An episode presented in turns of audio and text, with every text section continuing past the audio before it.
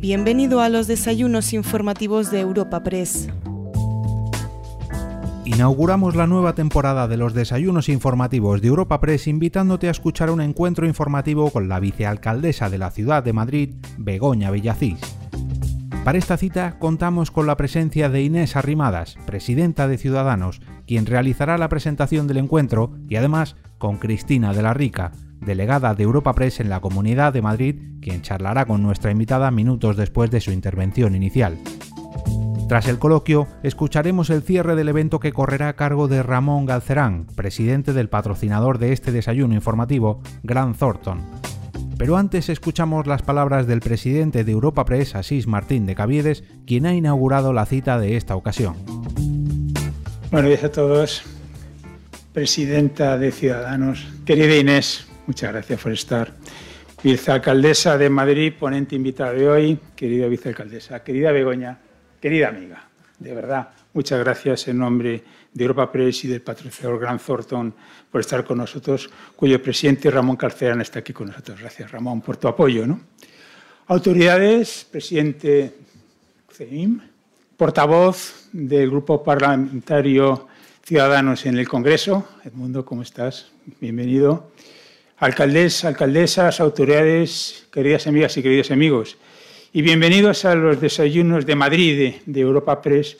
Me hubiera encantado ser yo, ¿por qué no decirlo? Quien presentase a nuestra ponente por el cariño y el afecto que nos une, pero alguien mucho más importante que yo lo va a hacer, que es Inés Arrimadas. Por favor, Inés, ocupa la tribuna.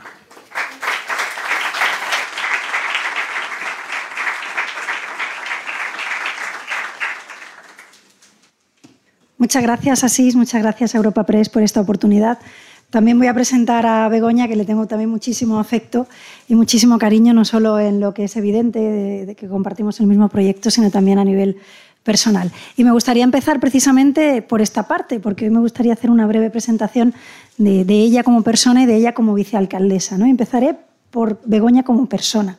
Es una muy buena persona, en un mundo en el que, de verdad, la política pues, es mucho más fácil estar cuando uno tiene pocos escrúpulos. Cuando uno tiene muchos escrúpulos, cuando uno tiene valores, cuando uno es buena persona, pues a veces se pasan momentos complicados, ¿verdad, Begoña? Y luego es una enorme profesional, es una enorme jurista que tiene una trayectoria profesional fuera de la política, en un mundo donde mm, a menudo pues, hay muchas personas que no saben lo que es trabajar fuera de la política y que hablan de los trabajadores sin haber sido nunca uno de ellos. ¿no? También es una luchadora, una luchadora por sus ideas, por sus proyectos, una luchadora por los madrileños en un mundo en el que a veces pues, te encuentras con personas que están luchando por defender un sillón. Yo comparto muchas cosas con, con, Begoña. Ella es madre de tres hijas, yo pronto seré madre del segundo hijo y muchas veces tenemos que hablar pues, por la noche y tal, con ruido de fondo de nuestros llantos, de nuestros respectivos bebés. Y ayer compartimos una, una anécdota que es que fuimos muy felices durante unas horas porque se cayó el WhatsApp y se cayó Instagram y todo, y pudimos bañar y dar de cenar a, los niños tranquilamente sin tener que estar pendientes del móvil. Pues bien, estos problemas de conciliación, estos problemas de compaginar una vida profesional y laboral, pues son la realidad de millones de familias en España y por tanto nosotros lo tenemos siempre muy, muy en mente. Nosotros Queremos, además, que no que solo haya una buena vicealcaldesa porque sea buena persona, porque tenga una buena trayectoria profesional, porque sepa lo que son los problemas de cualquier familia normal, sino porque tenemos el mejor proyecto, el mejor proyecto para Madrid y el mejor proyecto para España. Yo tengo que confesar que durante muchos años pues no había una alternativa liberal en España, no había un proyecto liberal, moderno, innovador, europeísta al que votar y teníamos que votar pues a otras opciones políticas que sin duda han hecho grandes cosas también por nuestro país. Nosotros no, no somos adanistas, no creemos que hasta que llegó Ciudadanos aquí no había habido ningún buen político, ni ningún buen acuerdo, ni ningún buen gobierno. No, hay otros partidos que han hecho también cosas buenas por España, pero era necesario una alternativa liberal, una alternativa moderna, una alternativa reformista, una alternativa limpia y sobre todo una alternativa que, pensara en unir a los españoles, en unir a los ciudadanos en torno a un proyecto común y no en dividirnos en los bandos que, siempre hemos conocido. Y el proyecto liberal en Madrid se nota, Madrid es una mejor ciudad con este gobierno que funciona bien. Hemos saludado también al alcalde que ha tenido la amabilidad de, venir, ha tenido que ausentarse por, porque tenía que inaugurar otro evento, pero el gobierno de Madrid funciona bien. Funciona desde la lealtad y funciona desde un buen acuerdo de gobierno en el que el sello naranja, el sello liberal, el sello moderado, el sello reformista, el sello ambicioso se nota. Y solo tengo diez minutos apenas para, en, total, ¿eh? no diez minutos más, sino con todo lo que he dicho también, para, hablar de Begoña. Voy a hacer diez logros muy, muy, muy breves de diez áreas en las que estamos, de qué significa que Ciudadanos gobierne en Madrid. Bueno, pues que Ciudadanos gobierne en Madrid significa que se ha puesto fin a las subvenciones a dedo, que se multiplicaron con el gobierno de Carmena, pero también que habían gobiernos anteriores de otros colores políticos para cambiar esas subvenciones a dedo por mérito y capacidad y transparencia, que son valores muy, muy de ciudadanos. Después, el reto durante la pandemia de buena gestión salvando empleos. A nosotros nos han felicitado muchas veces, incluso a otros partidos les han felicitado muchas veces por la gestión que hizo Begoña Villacís con las terrazas de Madrid durante la pandemia. ¿Cuántos empleos, cuántas familias han podido comer y han podido mantener su negocio gracias a la gestión ágil, valiente, que se hizo para tener eh, más espacio para terrazas y dar más permisos para abrir terrazas durante toda esta pandemia. Un sello naranja, el tercero, blindar la zona de bajas emisiones. ¿Por qué? Porque cualquiera que haya viajado por Europa, cualquiera que haya viajado por el mundo, sabe que las grandes ciudades no revierten. No hay ningún otro caso en el mundo de una gran ciudad que, que haya querido revertir una zona de bajas emisiones. Otra cosa es que se haga mejor, que se superen los chapuzas del gobierno de Carmena. Pero revertir esta tendencia no se ha dado en ninguna otra gran ciudad. Y como dice Begoña, no íbamos a ser la primera gran ciudad del mundo en revertir una, zona de bajas emisiones, pero sí que probablemente hayamos sido de las primeras en mejorar la gestión de las zonas de, bajas, de la zona de bajas emisiones. Muy importante el cuarto, se han desbloqueado, se ha desbloqueado muchísimos proyectos, pero le hablaré de uno, un proyecto que es el Madrid Nuevo Norte, que tiene 100.000 nuevas viviendas. Ha permitido que en Madrid, mientras en otras ciudades suben los precios del alquiler, en Madrid han bajado un 9,3%. El quinto, ya sé que hablarás de él, Begoña, pero sabes que es mi preferido, el bosque metropolitano. Se va a crear un anillo verde de 75 kilómetros de bosque. No de un parque que, todos los alcaldes a lo largo de una, o vicealcaldes a lo largo de una legislatura pueden, pueden inaugurar. No, no un bosque metropolitano que va a ser la mayor infraestructura verde de Europa. Pero le podría hablar de muchos más, lucha contra la ocupación, que hemos sido valientes en este sentido, a pesar de que en mundo también tenemos una ley muy buena en el Congreso que a ver si ve la luz, porque ya está bien de que en este país se, se proteja más a los delincuentes que a los que cumplen con sus obligaciones, más becas infantiles, un plan de empleo como nunca antes se ha hecho en Madrid, ayuda al comercio, Mercamadrid, por ejemplo, que fue fundamental para superar Filomena, y un largo etcétera. Podríamos sacar también pecho de otras cosas que hemos hecho en otros gobiernos, como Andalucía, como Castilla y León, como 400 ayuntamientos donde gobierna Ciudadanos. Pero en definitiva, y para acabar, tenemos a una buena persona, muy buena persona, al frente de la vicealcaldía de Madrid, imprimiendo el sello naranja, el sello liberal, el sello moderado, el sello moderno, el sello valiente, y estoy convencida de que Madrid es una ciudad mejor gracias a este acuerdo de gobierno y gracias al sello de, Ciudadanos, y estoy convencida además de que España puede ser un país mejor teniendo una alternativa liberal en el centro, una alternativa liberal moderna que ayude a que haya acuerdos de Estado y que pues sea un dique de contención contra el nacionalismo y el populismo, pero también un pilar de construcción de ese mejor país que todos queremos para nuestros hijos. Así que, Begoña, un placer presentarse, presentarte y desde luego te, te dejo la palabra que seguro que vas a contar muchísimas más cosas. Muchas gracias.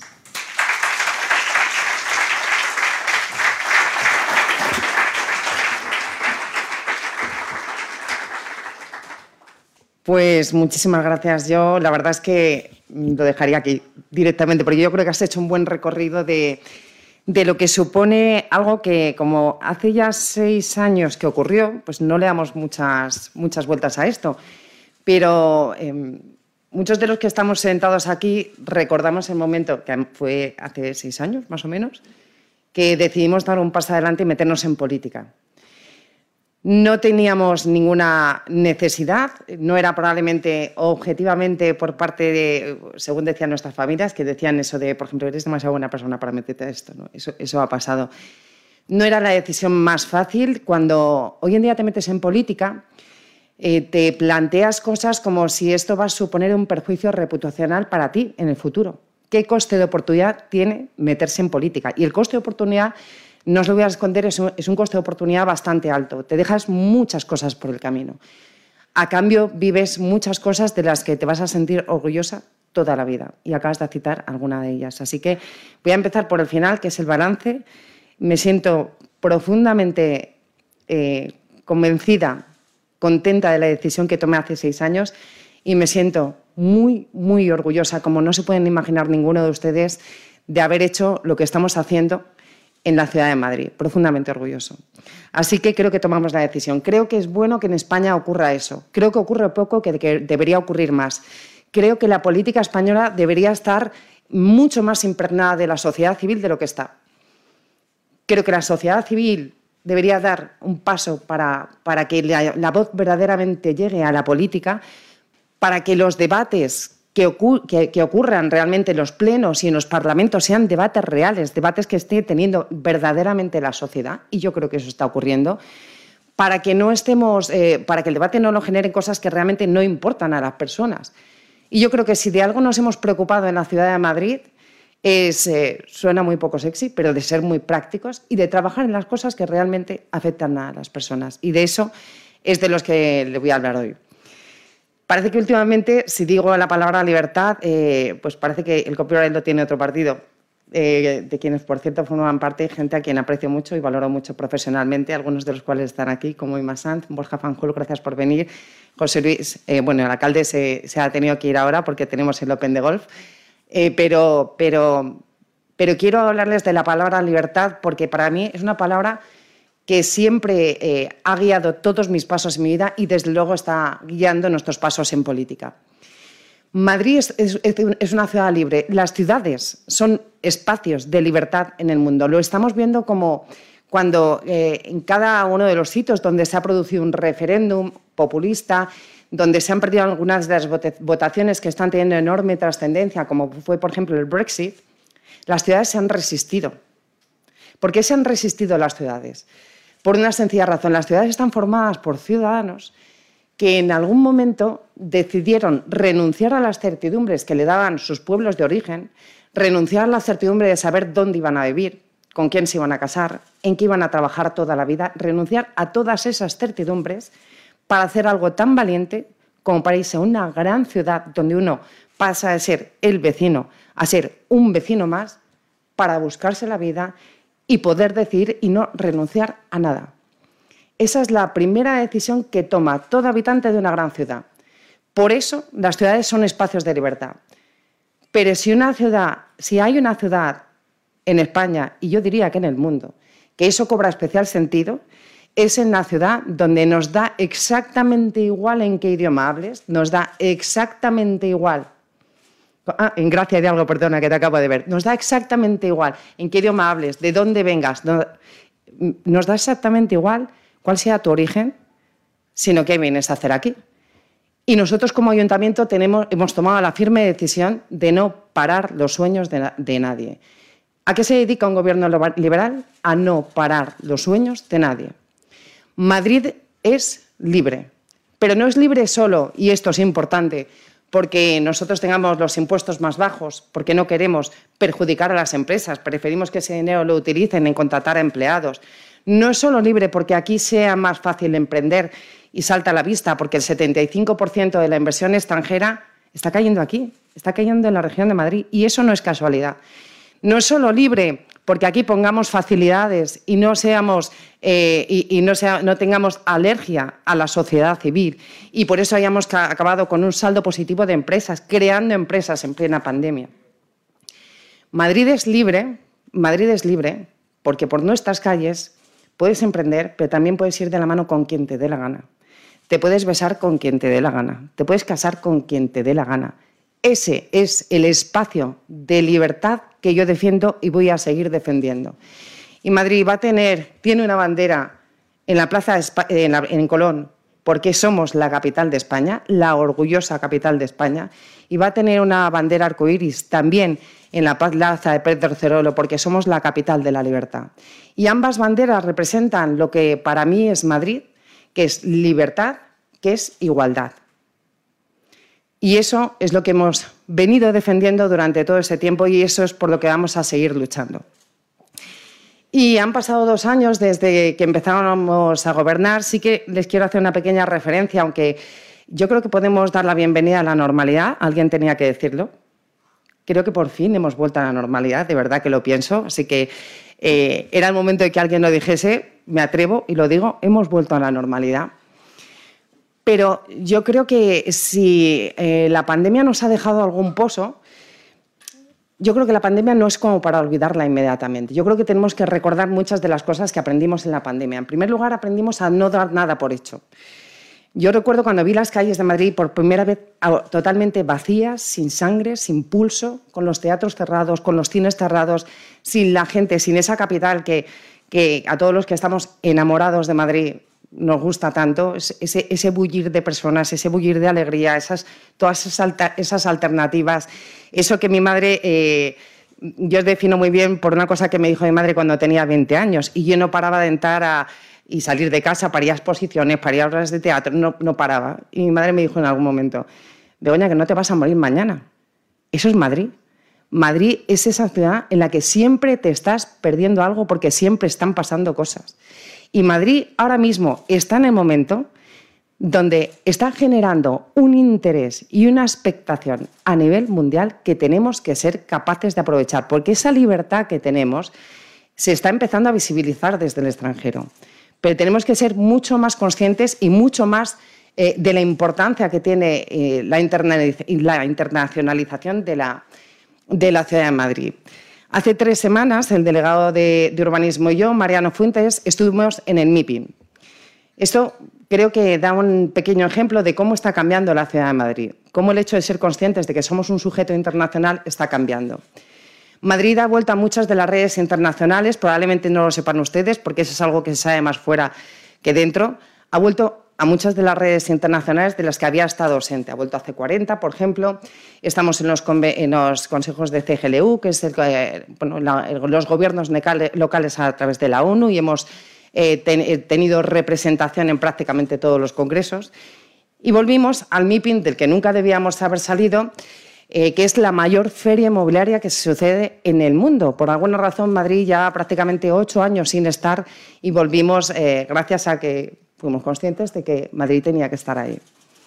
Para que se hagan una idea, la presentación de Madrid, que, tuve el honor de presentar, fue probablemente, bueno, no, probablemente no, lo sabemos, eh, el discurso, la ponencia que más atención causó de todas, a la que más asistieron inversores internacionales con los que luego tuvimos rondas. Hay mucho, mucho, mucho interés en Madrid porque sabe que aquí lo vamos a poner fácil, porque sabe que aquí de la libertad hemos hecho una bandera y aquí se puede emprender, porque sabe que aquí ofrecemos certidumbre, porque sabe que aquí ofrecemos seguridad jurídica y porque sabe que las cosas han cambiado. Hace dos años cogimos un gobierno y sí que quería explicar con unos pequeños puntos cómo cambia con un proyecto liberal el gobierno. Yo me defino liberal. Quiero hacer esta apreciación antes. Hay eh, mucha gente que piensa que liberal no es una ideología, que es simplemente ser pragmático. Yo me defino como una, una persona profundamente ideológica, porque soy profundamente liberal. Lo que no soy es sectaria y lo que no soy es dogmática.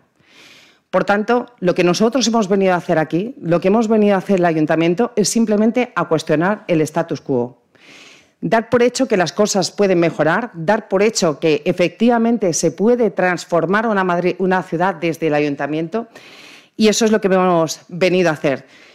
Y le quiero dar algunos ejemplos de cómo puede, si uno lo enfoca desde el punto de la gestión, hasta qué punto se puede mejorar una ciudad. Voy a empezar por el área social, porque es, una, un área que normalmente no se asocia al centro, no se asocia a la derecha, no se asocia a la palabra liberal, cuando precisamente los liberales son los que, en primer lugar, quieren garantizar la igualdad de oportunidades. En 2009 En comida a domicilio de mayores, la comida a domicilio que servimos a los mayores, había una lista de espera de 500 personas. Un gobierno de izquierdas tenía a 500 personas en lista de espera para la comida a domicilio. Hoy en día, esa lista de espera son cero personas, gracias al delegado del área social, Pepe Aniorte, que empezó a trabajar en esto desde el primer momento. En 2019, el Servicio de Ayuda a Domicilio tenía una lista de espera de 5.000 personas. Hoy en día la lista de espera es de cero personas. Las ayudas a la escolarización para las escuelas infantiles, que también ahora también alcanzan a la clase media trabajadora, a la que tenemos que ayudar, porque también nosotras necesitamos ayuda para poder conciliar, porque eso sí que es una herramienta para la igualdad. En 2019 se acordarán ustedes de que teníamos un ayuntamiento con, una, con un letrero gigante que ponía Refugees Welcome. ¿Se acuerdan de ese letrero que ahora ya no está? Es verdad, en 2020 desapareció el gran cartel pero en 2020 se habían creado más plazas de refugiados que en los cuatro años anteriores, concretamente 300, con lo que este gobierno liberal puso fin, puso fin a la crisis de refugiados que nosotros teníamos. Por eso siempre decimos que nosotros no somos de carteles, pero lo que nosotros sabemos hacer muy bien es resolver los problemas. En 2019, los madrileños pagaban 107 millones de euros más en impuestos de los que se paga ahora. En 2019 el IBI estaba a 0,51, con nosotros ha bajado a 0,46. En 2021, es decir, hoy, hay 15.690 trabajadores trabajando más en la ciudad de Madrid. Y es por esto lo que trabajamos, habiendo atravesado la peor pandemia, una pandemia que por supuesto ningún otro gobierno ha tenido que trabajar. En 2019, todas, prácticamente todas las subvenciones se daban a dedo en esta ciudad. En 2021, y gracias al trabajo de la delegada Silvia Saavedra, todas las subvenciones del área de coordinación territorial, que son las que se dan a asociaciones, todas las subvenciones se hacen con concurso, con concurso público, con transparencia y con participación. Eso es hacer transparencia, eso es hacer precisamente la política liberal que hacemos nosotros. Pero puedo seguirles, escuchará mucho a la izquierda hablar de, la vivienda, ¿no? sobre todo estamos viendo unos presupuestos en los que el gran tema está siendo la vivienda. Ese es un problema y especialmente de las ciudades. Se habla poco del problema que supone para que muchos jóvenes se puedan emancipar, puedan empezar sus vidas, puedan empezar a crear familias. Bien, el problema de la, izquierda en esta ciudad es que habla mucho de la vivienda, pero hace mucho por impedir que la gente pueda tener una vivienda. Se acordarán que el gran anuncio de, la izquierda en, las pasadas, en el pasado mandato era que iban a construir 4.500 viviendas, ¿verdad? Bueno, pues en cuatro años hicieron 63 viviendas. 63 viviendas. Nosotros vamos a terminar el mandato con 3.000 viviendas de promoción pública construidas. ¿Se acuerdan ustedes cuando esta ciudad, se acuerdan, cuando esta ciudad está totalmente bloqueada por puro sectarismo ideológico? Cuando el desarrollo de la zona norte era un sueño que nunca se iba a llevar a cabo, cuando el desarrollo de la zona sur era un sueño que nunca se iba a llevar a cabo, cuando veíamos salpicado Madrid de cooperativas que no podían ni siquiera sacar la licencia, de familias que estaban simplemente esperando por un capricho ideológico. Bueno, pues en aquellos tiempos, en esos cuatro años de un gobierno de izquierda social volcado en la vivienda, que terminó, insisto, con 63 viviendas públicas construidas, el precio de la vivienda en Madrid aumentó un 43 y un 34%, un 43% la compraventa y un 34% el alquiler. Eh, se le llama ley de la oferta y la demanda. No sé cómo se lo explicarían en la universidad a ustedes. A mí me lo explicaron con helados. Si hay más demanda y hay menos oferta, los precios suben. ¿Qué hemos hecho nosotros? Aumentar la oferta, acompasarlo con la demanda. Resultado, si en el anterior mandato subió en 33 un 43%, con nosotros ha bajado un 9,1%.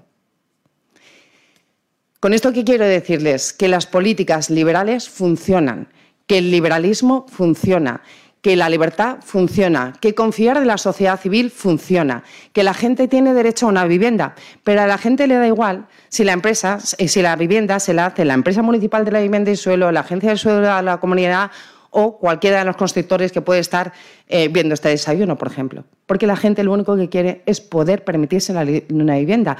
Y eso es precisamente lo que hemos hecho nosotros. En cuatro años hemos desbloqueado el desarrollo de la zona norte, que es el desarrollo más importante que va a haber en Europa, que lo decimos poco, porque los madrileños muchas veces somos de creernos lo poco, que va a haber en Europa en los próximos diez años el desarrollo de la zona norte, gracias a Mariano Fuentes, que hizo en un mes lo que en esta ciudad se llevaba bloqueando 26 años. Mm, hablen ustedes con todo el sector, que todo el mundo va a hablar bien de cómo está trabajando Mariano Fuentes y su equipo, porque lo, bueno que ha hecho además es saberse crear equipos que, funcionan muy bien. Hemos desbloqueado el desarrollo de la zona sur. ¿Qué es el desarrollo de la zona sur? Son la mayor bolsa de vivienda asequible de Europa. Simplemente asumiendo que nosotros como ayuntamiento tardaríamos 40 años en hacer lo mismo que podemos hacer en dos si nos apoyamos en la sociedad civil. Por no hablar de desbloqueos por toda, por toda la ciudad por no hablar del bosque metropolitano, que va a ser la mayor infraestructura verde que se haga en Europa también en la próxima década. Para que, se hagan una idea de la entidad del bosque metropolitano, que les reconozco que es un sueño mío desde pequeña, eh, además, un bosque metropolitano de especies autóctonas ha sido elegido como uno de los ejemplos de la ONU de reforestación a nivel mundial. Digo para que nos lo empecemos a creerse. Verán que se lo digo mucho eh, a, ustedes, nos tenemos que empezar a creer lo que es Madrid y lo que está ocurriendo en Madrid, porque está sucediendo algo verdaderamente transformador y yo creo que no es ajeno al hecho de que las políticas liberales, no sectarias sobre todo, estén gobernando en esta ciudad. El otro día estaba en el MIPIM precisamente hablando con la exalcaldesa de Roma, por cierto, y me enseñaba algo que ha surgido que se llama el anillo verde romano. Eh, sepan ustedes que están saliendo, a raíz del bosque metropolitano, más ejemplos a nivel Europa. Bueno, pues el anillo verde romano, que lo están llevando por bandera, es el lote más pequeño de los cinco lotes del bosque metropolitano, para que se hagan una idea de la magnitud de lo que estamos haciendo. Eh, durante el mandato de Carmena, eh, los, trámites para traspasar un negocio Em, eran indefinidos. Hemos conseguido reducir eh, a, ocho meses. Hemos conseguido reducir hasta 40 días en el trámite de, licencias. Tenemos ahora un mapa donde cualquier persona que quiera invertir en Madrid o que se quiera comprar una parcela puede visualizar en qué estado está la, parcela. Con lo cual, sí que lo hemos hecho. Hemos bajado impuestos como dijimos que íbamos a hacer, hemos aligerado los trámites como eh, dijimos que íbamos a hacer, no hemos permitido que esta ciudad dé un paso atrás en la lucha de los derechos civiles y sociales, pero básicamente porque lo que hemos hecho es preservar la libertad de Madrid, que es el tesoro que tenemos. No podemos dar ni un paso atrás en la libertad que hemos conseguido.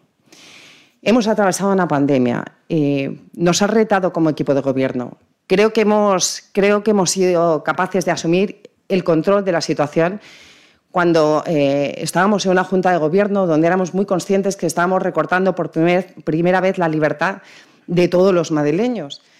Creo que hemos sido creativos a la hora de, buscar soluciones. Mercamadrid ha sido un ejemplo de, gestión que además ha sido eh, importado a nivel, o sea, ha sido exportado porque es de donde salían las primeras reglas para luchar contra el COVID y ha sido utilizado en todos los mercados de Europa. Creo que hemos dado con soluciones creativas como las terrazas. Veo aquí el presidente de la Asociación de Hosteleros, ahora no lo veo que han permitido dar trabajo o sacar de los ERTES a más de 6.000 trabajadores y a sus familias. Creo que no hemos parado un momento, no hemos, cuestionado, no hemos parado de cuestionar el status quo y hemos seguido avanzando. Las políticas liberales funcionan y también les digo una cosa, este Gobierno funciona.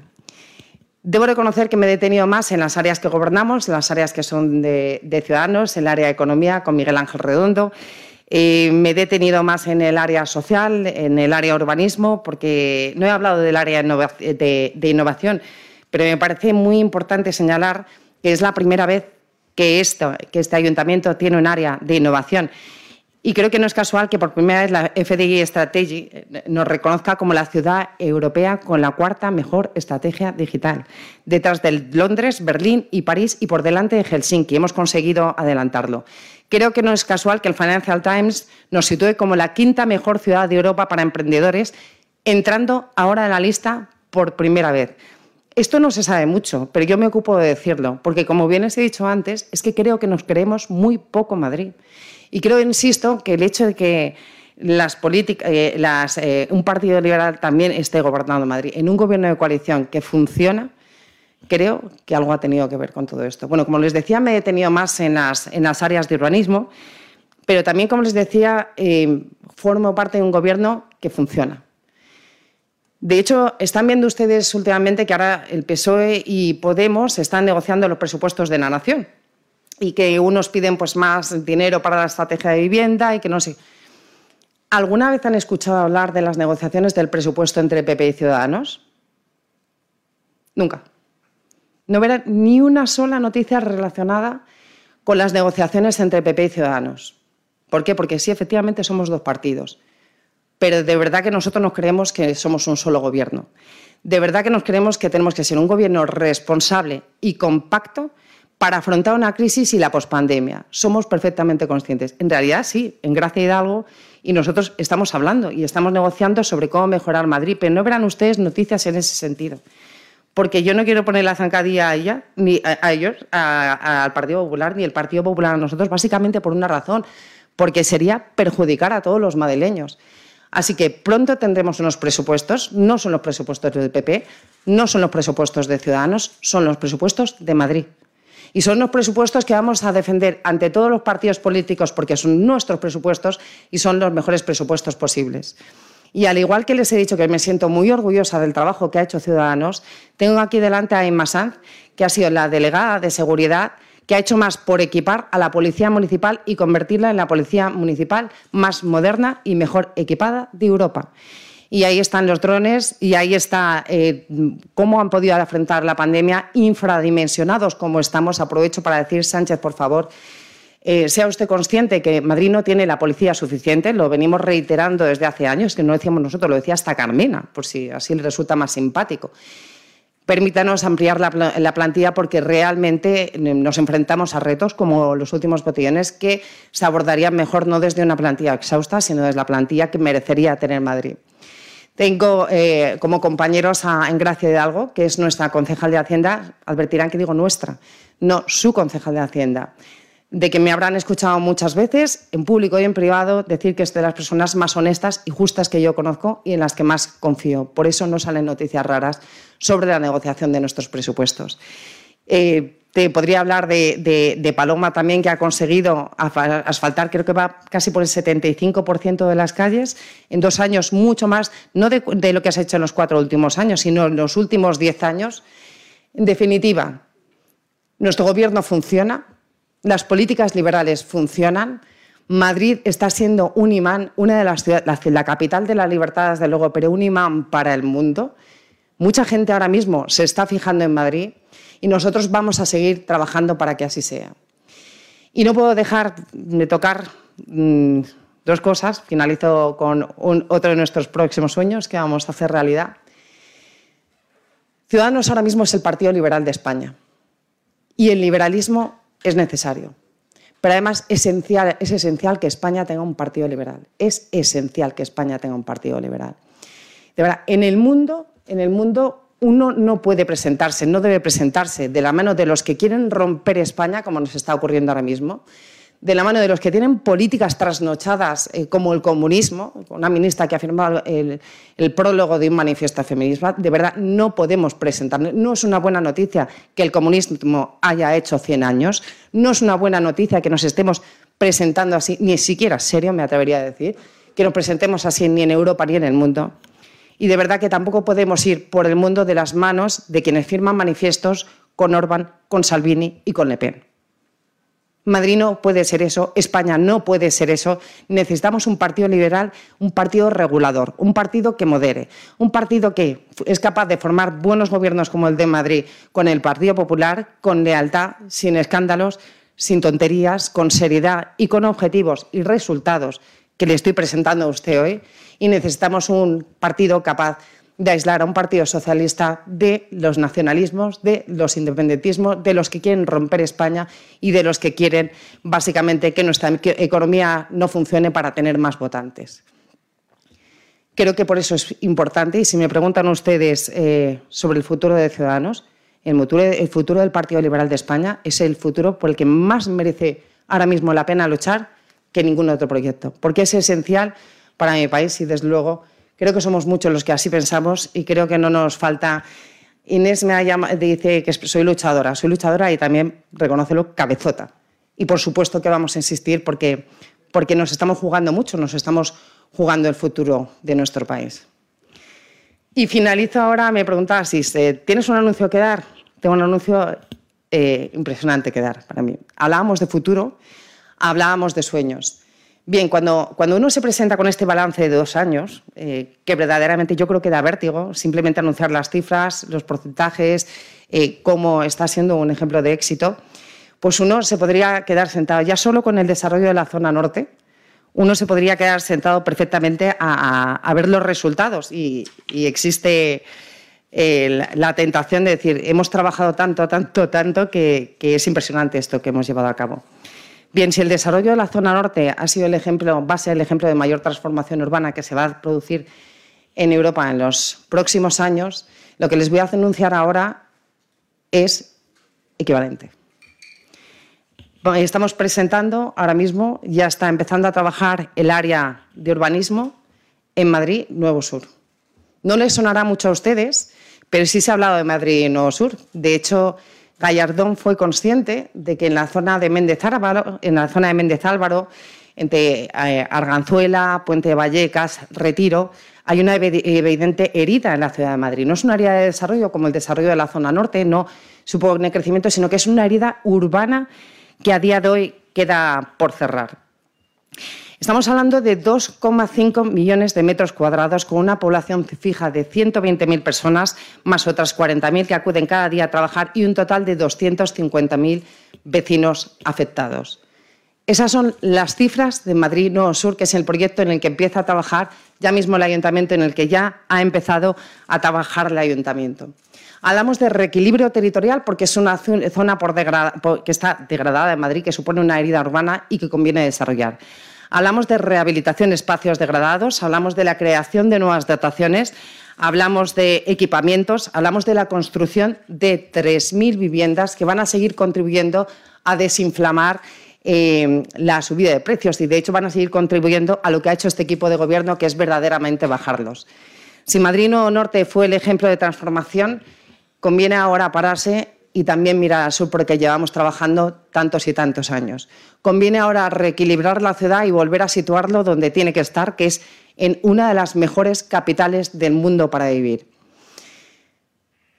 Acabamos de hacer un balance de dos años, acabamos de hacer un apunte de lo que nos queda por vivir los siguientes. Creo que me he comido mucho más tiempo del que debiera pero podría estar hablándoles de lo maravilloso que es este trabajo y de lo orgullosa que se siente una siendo vicealcaldesa de Madrid presentando esta hoja de servicios durante muchísimo tiempo más. Solo quería finalizar agradeciendo al equipo que, me ha acompañado en todo este trabajo, que son los concejales de Ciudadanos, Sofía Miranda, que ha conseguido que Madrid sea la capital del deporte 2022 y el, mm, atraer eventos internacionales, Silvia Saavedra, Concha Chapa, los concejales de distrito, Pepe, Santiago Saura, que es el que resistió, Madrid Central se tenía que quedar y se ha quedado, no podíamos convertirnos efectivamente en la primera ciudad en echar atrás una zona de bajas emisiones.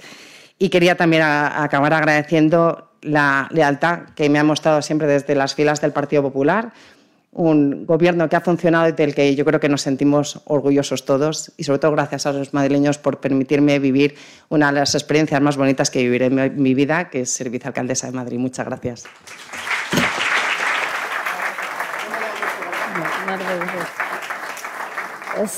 Buenos días, muchas gracias vicealcaldesa por estar aquí en los Desayunos Madrid en el arranque de su segunda temporada. Eh, antes de repasar, porque nos queda poco tiempo, la actualidad de la ciudad y también de la política nacional, eh, en su intervención nos ha anunciado un proyecto de futuro como es Madrid Nuevo Sur, eh, en el que ha hablado de 3.000 viviendas. ¿Dónde se van a ubicar esas dotaciones?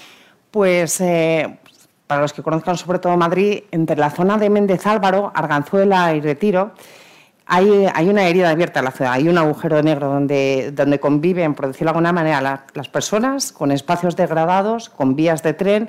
Es decir, es una zona sin solucionar. Cualquier urbanista eh, que lo visite se da cuenta de que hay una, es una zona que no está orientada a la vida, no está orientada a las vecinas y que además supone una enorme oportunidad.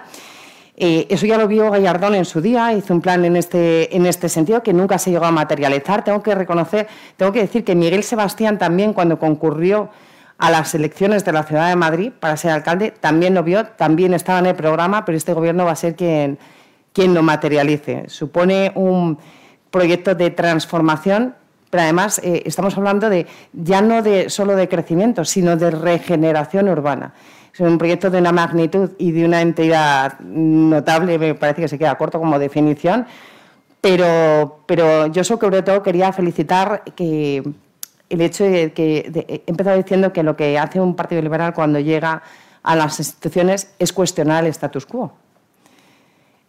Porque viene con unos ojos y con, y con eh, creo que con una mentalidad muy abierta. Bueno, pues cuestionar el status quo te tiene que llevar a cuestionarte a ti constantemente también para seguir sacando cosas. O sea, el área urbanismo, con lo que ha hecho ahora mismo, ha hecho más en dos años de lo que se han hecho en los últimos 20 en la ciudad de Madrid. Podría haber dicho, bueno, hasta aquí ahora voy a gestionar lo que ya tengo andando. No, no. Es que lejos de hacer eso, han seguido viendo a nivel de ciudad desde arriba. No lo que te pide Madrid que te dice, bueno, en esta parcelita se haga venda, en este no, no. Hay que mirar Madrid desde arriba, con visión global, con visión de ciudad, con visión de capital europea tenemos que ser mucho más ambiciosos. Y yo creo que si algo somos nosotros para el ayuntamiento y para las ciudades, que somos ambiciosos. Usted ha dicho, lo he reiterado en varias ocasiones, que, este gobierno eh, municipal de Madrid funciona. ¿En qué punto está eh, su relación con el alcalde? Porque siempre ha presumido que, aunque hay discrepancias, llegan a un consenso, pero lo cierto es que ha habido choques también. Claro, porque somos dos partidos políticos distintos. Nos presentamos con programas distintos a las elecciones.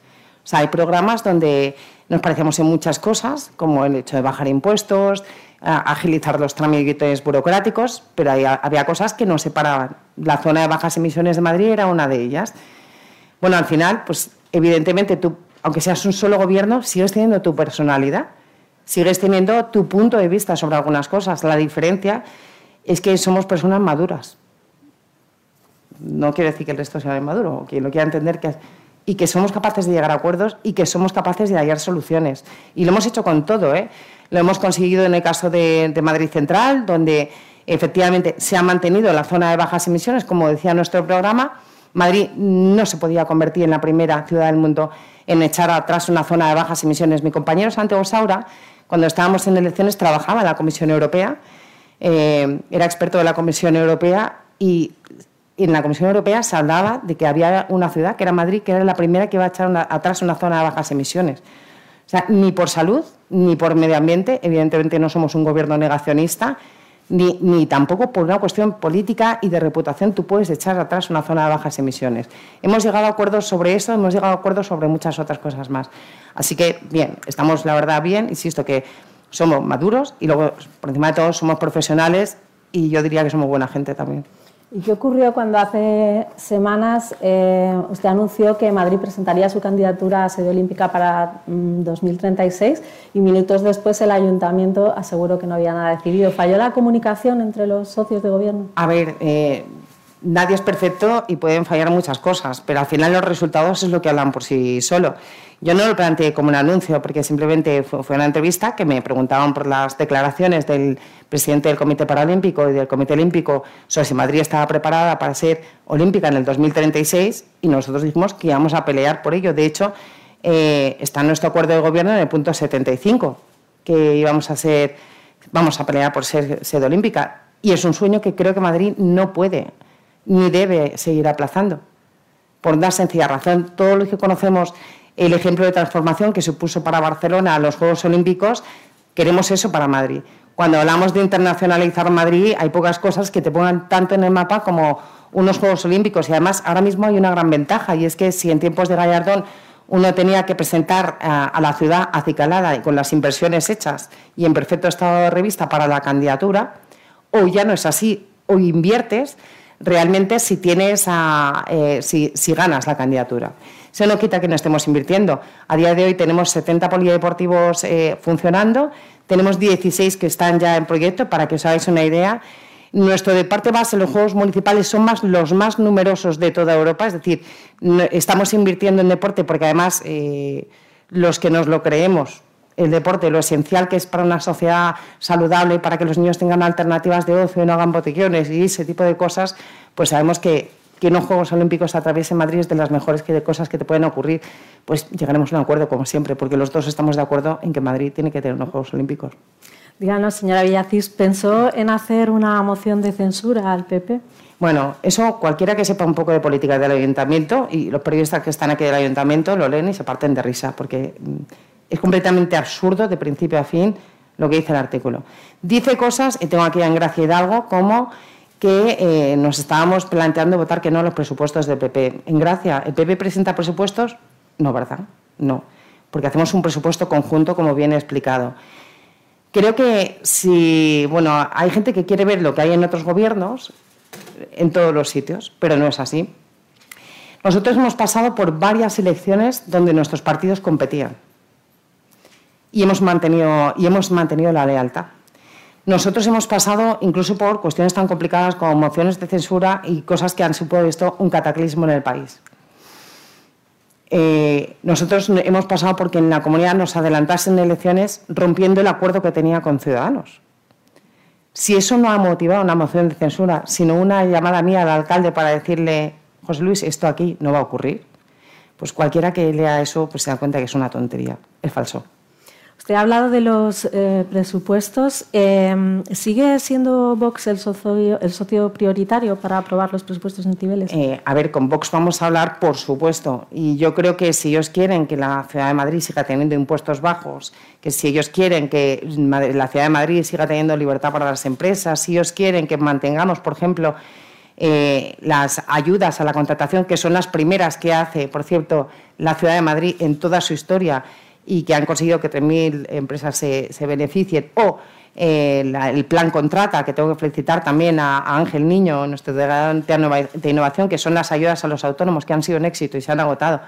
Todo ese tipo de cosas, pues votar a favor.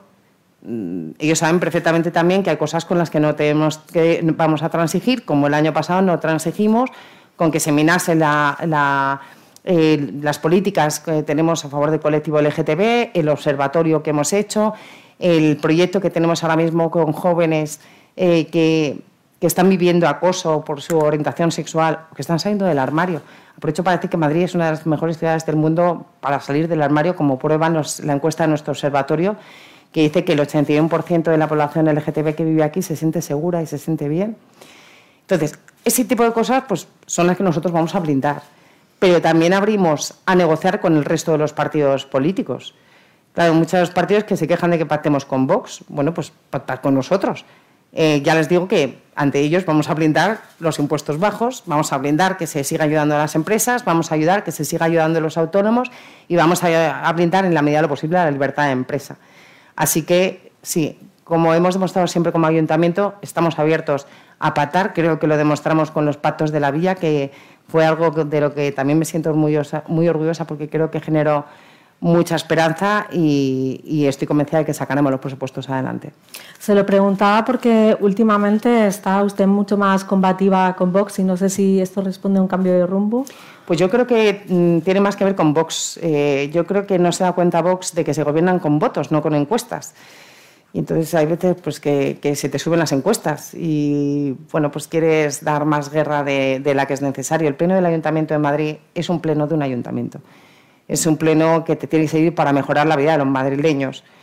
Aprovecho para decir eh, todo, lo que le, todo lo que he enunciado en mi discurso, que haya más gente que esté trabajando, que haya más gente que se sienta libre, que haya más gente que pueda emprender en esta ciudad, eso es la política. No son dos piezas de ajedrez en un tablero. Lo digo porque hay gente que se dedica básicamente a hacer titulares, a, crear ruido, a crear polémica. Eso no es lo que debería ser la política. Y espero que en España eso no se premie, porque realmente para lo que nos tienen a los políticos es para gestionar. Tenemos diferencias eh, con Vox, es, evidente. Pues nuestra postura respecto a, a la eutanasia no solo nos diferenciamos ahí, sino que yo, por ejemplo, pienso que una persona debe tener derecho a gobernar su propia vida especialmente cuando uno eh, tiene las horas contadas. O sea, nadie, el Estado no puede ser tan intervencionista que te obligue a agonizar con dolor. Yo tengo, esa es la postura eh, liberal. o con respecto al aborto, con respecto. Es que simplemente discrepamos en, esas, en, esos, en esos puntos. Mm, cuando se habla, por ejemplo, de Víctor Orban en el Pleno del Ayuntamiento de Madrid, no porque lo traiga Ciudadanos, porque si ya habla de Víctor Orban, pues ellos son los socios y defienden a Víctor Orban. Yo estoy más con la Unión Europea y a favor de que los derechos civiles y sociales en Europa no, no, no tengan un paso atrás. A mí no me parece bien que haya una ley que, que, asimile eh, de verdad eh, la homosexualidad a la pedofilia y, que impida que los eh, niños menores de 18 años puedan saber lo que está pasando. A mí me parece mal, pues a vos le parece bien, pues discrepamos en esos puntos. Pero yo creo que tiene que ver más con, con eso, ¿no? con, que, con que algunos se piensan que se, vota, se, se, gobierna con las encuestas. Aprovecho para decir una cosa. Es verdad que mm, España ha cambiado mucho en los dos últimos años, pero aprovecho para decir una obviedad. Es que son justo los que quedan para las siguientes elecciones. Digo porque si alguien piensa que la política hoy en España va a ser exactamente igual de la que va a haber dentro de dos años, solo le puede decir una cosa, se equivoca. Se equivoca. La política se ha convertido en un objeto de consumo. Eh, cambia mucho, cambia constantemente y consume mucho, incluso a las personas. Así que yo estoy convencida de que si ahora mismo, y España es pendular, todos lo sabemos, si ahora mismo estamos viendo un momento donde los extremos están más envalentonados porque se les han subido las encuestas y estamos viendo pues, eh, un momento de España mucho más polarizado, yo creo que afortunadamente, afortunadamente España es pendular y España se volverá a moderar. Vamos a hablar de gestión. Eh, la señora Arrimadas lo mencionó también en su intervención. ¿En qué punto está la nueva ordenanza para las terrazas COVID? ¿Cuántas hay actualmente en Madrid? Y si ese proyecto piloto de Ibiza se va a extender a otros distritos. Bueno, pues en Madrid, entre ampliaciones y, terrazas nuevas, hemos hecho más de 3.100 terrazas que eran imprescindibles para que la gente pudiese seguir trabajando. Estamos hablando yo, más que 3.100 eh, terrazas, a mí me gusta hablar de 6.000 puestos de trabajo, es decir, 6.000 familias que a día de hoy siguen trabajando gracias a, las terrazas. Los datos del paro que salieron ayer para Madrid son muy buenos, eh, más de un 5%, o sea, ha bajado eh, un 5%, pero es que en la comunidad ha bajado un 3%, lo cual supone que si Madrid es el motor de España, la ciudad de Madrid ahora mismo está siendo el motor de la comunidad de Madrid. Esto es muy interesante. Pero aprovecho para decir que en hostelería no se han recuperado todos los negocios todavía. Eh, ha habido muchísimos este, establecimientos que han cerrado. Saldamos esta pandemia con menos establecimientos y yo creo, sinceramente, que hay que proteger a la hostelería, hay que proteger esos puestos de trabajo y hay que, sin lugar a duda, buscar el equilibrio con, con los vecinos. Así que lo que hemos hecho es una mesa de terrazas donde están presentes todos los actores y donde se habla. Y además hemos hecho cosas tan interesantes que yo creo que hay que hacer, porque cuando hablo de Madrid en el mundo, pues hemos hecho cosas como traer a referentes de varias ciudades del mundo para hablar de cómo lo están haciendo ellos. Por ejemplo, en Madrid, o sea, en París, gran parte de las terrazas se van a quedar, eh, han sido asumidas como un avance de la ciudad y las terrazas eh, COVID se van a quedar. Barcelona también eh, va a mantener muchas de las terrazas COVID y nosotros lo que queremos hacer es básicamente eh, introducir también elementos que estamos valorando, como por ejemplo hay toldos que aíslan ruidos, sonómetros públicos en determinados espacios de, terrazas tensionadas que, creo que van a funcionar. ¿Se puede alcanzar el equilibrio? Se puede alcanzar el equilibrio. ¿Se tiene que vigilar especialmente las zonas tensionadas? Se tienen que vigilar especialmente las zonas tensionadas, que todos sabemos cuáles son. Pero el otro día, además, me decían eh, algunos vecinos, hay terrazas que evitan que, eh, o sea, que consiguen que las calles sean más seguras en determinados tonos, eh, zonas donde antes estaban incluso más aisladas. Yo creo que es un gran logro de Madrid. Ahora tenemos que ajustarlo a la nueva realidad, porque es verdad que los bares pueden abrir dentro. Hay que ajustar la realidad de que los vecinos necesitan descansar. Tenemos en las mesas de, la ordenanza de terrazas sentadas, eh, sentados a los vecinos, tenemos sentados a los hosteleros, tenemos sentados a, a técnicos. Estamos trabajando también en un plan de embellecimiento de las terrazas, porque estaremos de acuerdo que pues no hay con mucha armonía en todas las que se han puesto y yo creo que es un avance de la ciudad, pero que tenemos que buscar el equilibrio. Eh, habló también en su intervención del área mm, de familias e igualdad que lidera Pepe Aniorte. Eh, trabajaban en un mapa con puntos negros para las mujeres en la ciudad de Madrid. No sé si saben ya eh, esas ubicaciones. Sí, estamos en ello. Es verdad que hay cosas que no vamos a publicar por, no estigmatizar determinados temas. Es una cosa que tiene que servir de información al ayuntamiento. Voy a decir una cosa de Pepe Aniorte, no lo he dicho en el discurso porque tengo tanto para decir pero es de las cosas eh, más impresionantes. Son cosas que en un momento donde se le da mucha importancia a los titulares y el insulto que un político le ha hecho a otro, eh, pues no salen. Y sin embargo es, eh, es un maravilloso paso adelante en Madrid. Han desaparecido los butacones. Se preguntaron ustedes, ¿qué son los butacones? Bueno, no sé si lo saben ustedes, pero durante décadas y décadas y décadas en Madrid, las personas sin hogar en muchos de los albergues no dormían en camas, dormían en butacas si se le puede llamar dormir a eso, dormía en un sitio parecido a este.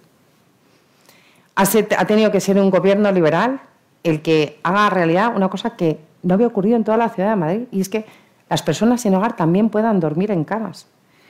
Les parecerá un, hecho pequeño, pero no se imaginan hasta qué punto representa un cambio de vida para las personas el poder tener la dignidad de dormir en una cama el trabajo que está haciendo con las personas en hogar. Pepe Aniorte también viene de la sociedad civil. De hecho, yo creo que es de los delegados del área social, de los que viene de más el área social. Viene del tercer sector, de combatir el sinogarismo toda su, toda su vida, 20 años. Y me imagino que el 20, Pepe Aniorte de 20 años ni se imaginaría soñar con que iba a ser quien erradicarse los, eh, los, los butacones en el año 2021 en Madrid. Y le quiero felicitar por ello porque de verdad es un paso gigante, no en todas las ciudades del mundo. Para que se haga una idea, las personas sin hogar pueden dormir en camas, algo que resulta tan, tan básico de entender. Eh, la gestión de la pandemia de las personas sin hogar es algo que a lo que Nueva York debería mirar, porque los, o sea, les tratamos mucho mejor, fuimos mucho más ágiles, fuimos la primera ciudad del mundo en disponer un espacio para, para las personas sin hogar es un, es un gran trabajo eh, el que haces, Pepe. Eh, como queda poco tiempo, le voy a hacer preguntas eh, de ciudadanos, casi tipo test. como coordinadora de ciudadanos en, en Madrid, ¿considera que situaciones como las que se están viviendo en Alcomendas Legales o el Escorial pueden llegar a minar la relación PP-Ciudadanos? No, todo lo contrario, en absoluto. ¿Pero por qué? Eh, no, bueno, porque mm, no sé qué les diría a quienes le acusan de que no controla usted el partido eh, por ciertas fugas que está habiendo eh, de militantes, de ciudadanos. Y, no ha habido ninguna, no, la verdad es que no ha habido ninguna fuga en esos sitios, por eso lo decía. No, de hecho, ahora que mira, tengo a, mis compañeros del comité territorial sentados, ahora que estoy viendo la Comunidad de Madrid, de hecho somos de los partidos con más fidelidad entre los, entre los cargos. Eh, hay partidos que realmente no se ha puesto el foco en ellos, pero, pero sí que están teniendo fuga, de cargos. Ciudadanos no es el ejemplo. De hecho, con, los, con los datos en la mano, ¿qué ha pasado en Leganés? Además que he tomado yo personalmente la decisión. Había un gobierno de PSOE y Podemos, hemos desalojado a Podemos y está Ciudadanos. Si me preguntan cuál es el fin de un partido de centro, evitar que el populismo gobierne, uno de ellos, y está conseguido en Leganés. En Leganés ahora hay un pacto en el que se habla de que no van a seguir subiendo los impuestos como, como iba a ocurrir con la izquierda, donde se van a, eh, van a hacer lo que hacemos en el Ayuntamiento de Madrid, Silvia Saavedra, con las subvenciones, que es pasarlas a concurso público. Y yo creo que es una muy buena noticia para las personas de Leganés que en lugar de estar Podemos, está Ciudadanos. Además, le anticipo, eh, mi objetivo es y además voy a trabajar por ello activamente, no solo en Leganés, en todos los sitios donde tenga oportunidad, voy a tratar de que los populismos no estén en los gobiernos y prefiero que esté Ciudadanos a que estén los populismos. ¿Qué está pasando en la Alcabenda? Es que próximamente vamos a tener un alcalde, pero dentro de muy poco, un alcalde de Ciudadanos, pero ya estaba pactado hace, hace dos años, o sea, eso no ha sido sorpresa absolutamente para nadie. Y, no sé qué otro sitio me has dicho, pero vamos. Eh, ah, el, Escorial, que había un expediente abierto. El Escorial, vamos a ver, mm, te podría dar un montón de ejemplos, te podría de, donde es que estamos hablando de un pueblo, estamos hablando de personas, no estamos hablando de, partidos. O sea, eso sucede en España, mm, pues a lo mejor 10 veces por cada día. O es que se le ha dado más importancia al Escorial. Eh, por alguna razón, pero, pero te digo que es un caso absolutamente aislado, no fue apoyado por el partido Y fue una eh, mala relación no entre PP y Ciudadanos, sino entre dos personas. Y eso pasa en los pueblos. O sea, eso pasa en las ciudades. No tiene absolutamente nada que ver. Y si me lo pones como ejemplo, hombre, eh, no recuerdo, pero en varios pueblos, eh, si tú ves los pactos, para que te hagas una idea lo, difícil, lo distinto que es la política local de la política nacional, ayer estaba yo con un compañero que es, es que no me acuerdo el pueblo de Comunidad Valenciana, donde estaban gobernando PP con compromiso y no sacamos eh, la conclusión de que el PP pacte con compromiso a nivel nacional. Insisto que no, no tiene nada que ver. Es un caso de los cientos de pueblos que tiene la, ciudad de, Madrid, de la Comunidad de Madrid. Yo creo que no se pueden estar conclusiones. Insisto, lo de Leganés sí que podemos estar conclusiones. Y, y es que no solo no escondo, sino que presumo de haber sacado el populismo de Leganés y lo voy a hacer de todos los sitios donde pueda. Pero entonces no han perdido afiliados en este último año en Ciudadanos. En este último año eh, vamos a ver, no tengo ahora mismo los datos, pero hablábamos de cargos, ¿no? Eh, cuando me dice si se han ido los cargos, pues, creo que no llega ni al 5%. Sí, y, es que no me gustaría hablar de otros partidos, pero hay otros dos partidos ahora mismo que, lo sabemos por las cifras, que es que es, o sea, la diferencia es abrumadora. Lo que pasa es que no se habla tanto de ellos. De hecho, eh, están surgiendo partidos nuevos a los que muchos de esos cargos de otros partidos se están yendo. En fin, yo no, me gusta hacer estas comparaciones, por eso no nombro a los partidos, pero objetivamente eh, no se están yendo cargos de ciudadanos, no, no es en absoluto representativa, todo lo contrario. Y de hecho, ahora que estamos, que yo estoy visitando los pueblos, que estamos teniendo más reuniones con afiliados, que nos estamos eh, juntando muchísimo más, hay muchas, muchas ganas de y bastante más ilusión que había hace algunos meses, hay muchas ganas de seguir luchando por el proyecto liberal. Eh, lo cierto es que la moción de censura fallida en Murcia les ha perjudicado, eso es una eh, realidad. ¿No cree que debería haberse cerrado ese episodio con alguna dimisión? A ver, yo creo que el episodio de Murcia está cerrado. Hay gente, lo que pasa es que está interesada en revivirlo. Pero, mm, a ver, eh, en Granada Ciudadanos tenía una alcaldía y tampoco la tenemos ahora mismo, la tiene el Partido Socialista porque el Partido Popular quiso salir del gobierno y no les pasa la misma factura. No, no, que, no podemos seguir viviendo en Murcia. Murcia está superado. Desde entonces seguimos gobernando en muchísimas ciudades, seguimos gobernando en Castilla y León, seguimos gobernando en Andalucía. Creo que se está gestionando objetivamente bastante bien. Y simplemente eso. ¿Qué quieres que.? O sea, eh, yo de todas maneras sí que creo, y esto te lo digo como reflexión personal, que los errores, que además asumimos, porque creo que no nos andamos eh, con eufemismos en Ciudadanos, le damos, las cosas por su nombre, penalizan muchísimo más a un partido de centro como, como es un partido liberal que, al resto de los partidos.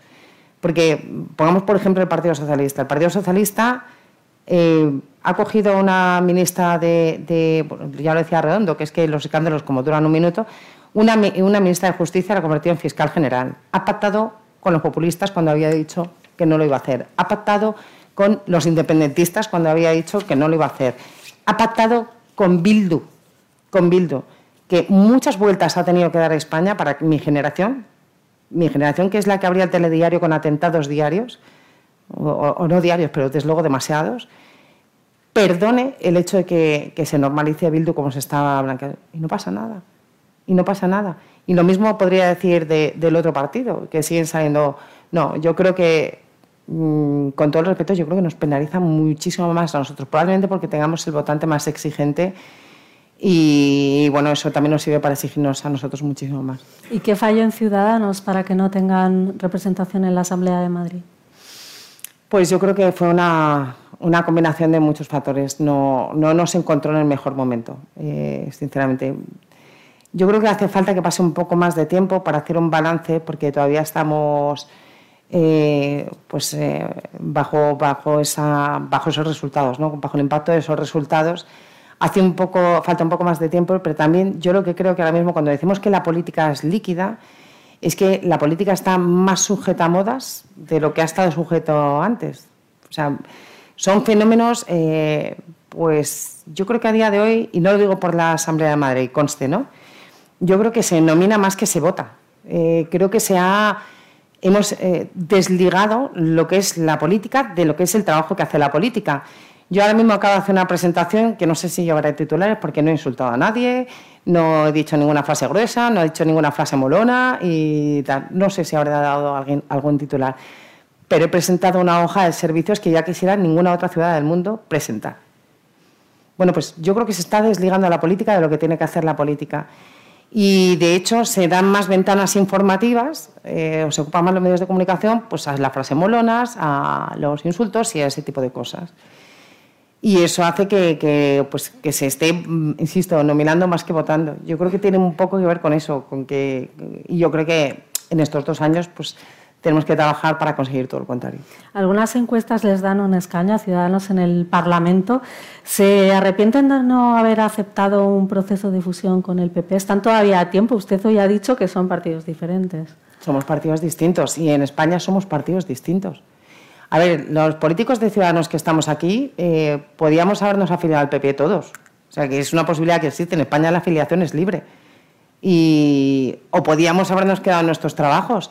No, si yo me metí a la política, es que a mí me ilusionaba mucho entonces, y me sigue ilusionando, que España tenga un espacio liberal. Pero si en aquel entonces, en el momento del bipartidismo, era fundamental que hubiese un espacio de centro y un espacio liberal, en un momento donde los grandes partidos no sabían ni querían entenderse, eh, ahora mismo es más importante todavía. Porque lo que estamos viendo es que vamos a tener un partido socialista condicionado por Podemos, es decir, condicionado por la extrema izquierda, y vamos a tener un Partido Popular condicionado por Vox. Por tanto, instintivamente el PP va a competir con Vox y el PSOE va a competir con, la extrema izquierda, a ver quién es más pata negra de ninguno de los dos polos. Entonces, eso no puede ocurrir en este país. Ah, yo quiero que el PP compita con Ciudadanos por parecerse más a Ciudadanos. Yo quiero que el Partido Socialista compita con Ciudadanos para que se parezca más a Ciudadanos. A mí me gustaba más el PP reflexionando sobre la eutanasia, reflexionando sobre leyes LGTB que se han podido aprobar en la Comunidad de Madrid, un PP más centrado, pues, más centrado que un PP votando con Vox, sinceramente. Y creo, creo que, le va mejor al país. Mm, insisto, antes lo he, explicado, yo creo que lo he explicado claramente.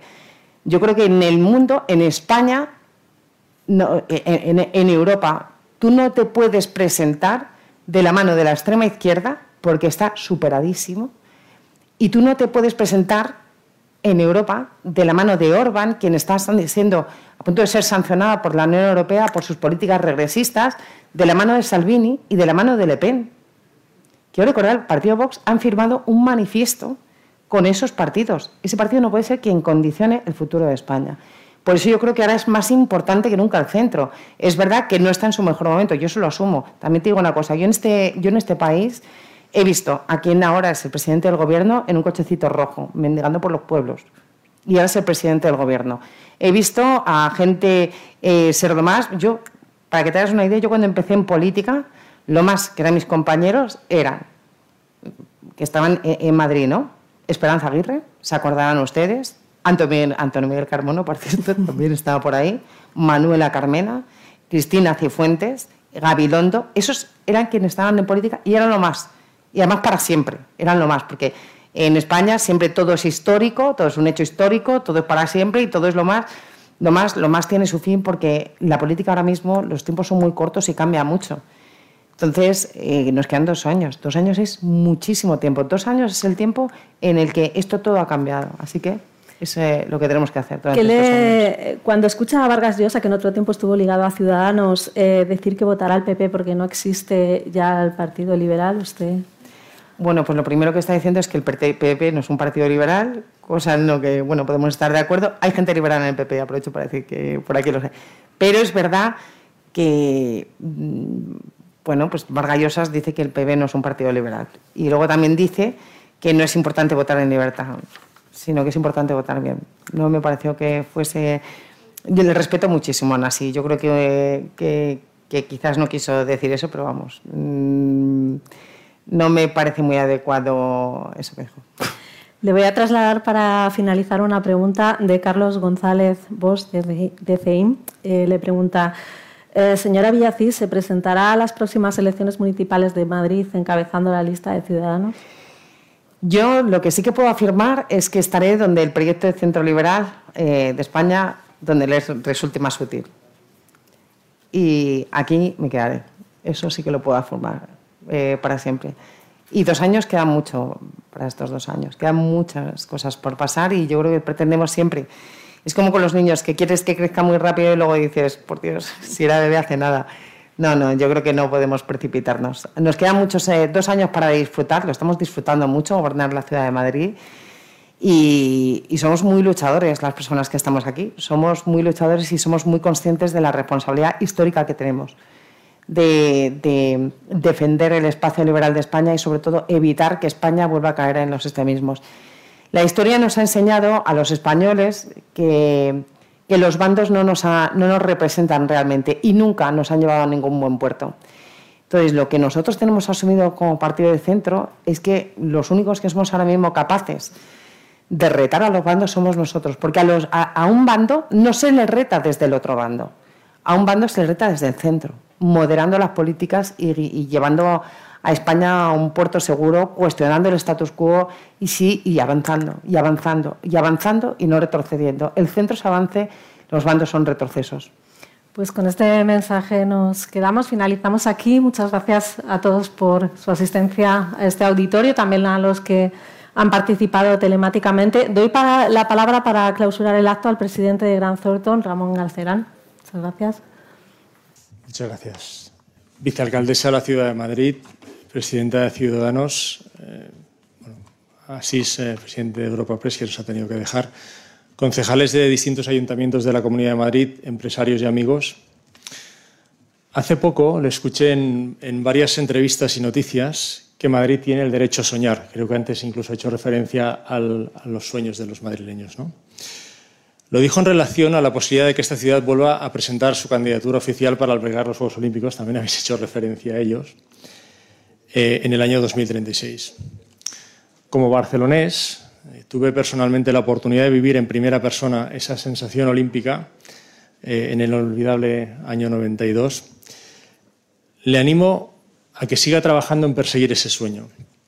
La ciudad de Madrid cuenta con unas de las infraestructuras deportivas municipales más numerosas y avanzadas de Europa y hay tiempo de sobra para montar una gran candidatura entre todos para cuando toque decidir en el 29.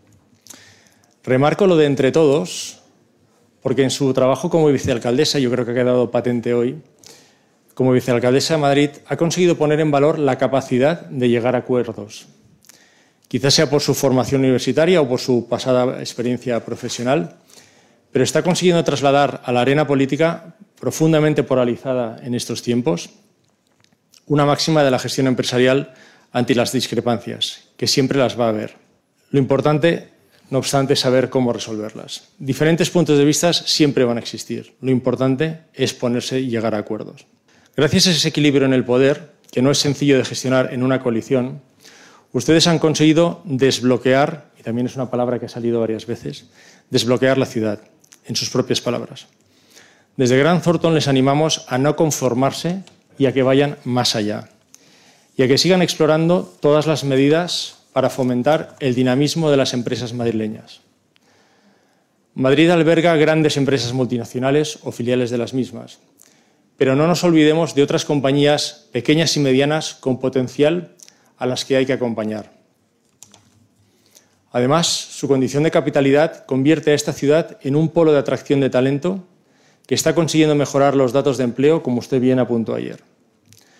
Le animamos, en definitiva, a seguir construyendo la ciudad dinámica y viva que todos conocemos, conscientes a su vez de los retos medioambientales y del modelo de ciudad que tienen por delante. Sigan pactando y hallando puntos de consenso. Y en cuanto a los sueños, como el de las Olimpiadas, tenga por seguro que la mayor parte de los mismos se consiguen trabajándolos. Gracias a todos. Gracias por acompañaros hoy en este desayuno Madrid Europa Press Gran Thornton. Gracias. Despedimos esta entrega de los desayunos informativos de Europa Press invitando a todos nuestros oyentes a descubrir el resto de episodios de este podcast, así como los de los distintos programas de nuestra red a través de europapress.es barra podcast. Recuerda que todos ellos están disponibles en las principales plataformas de podcasting.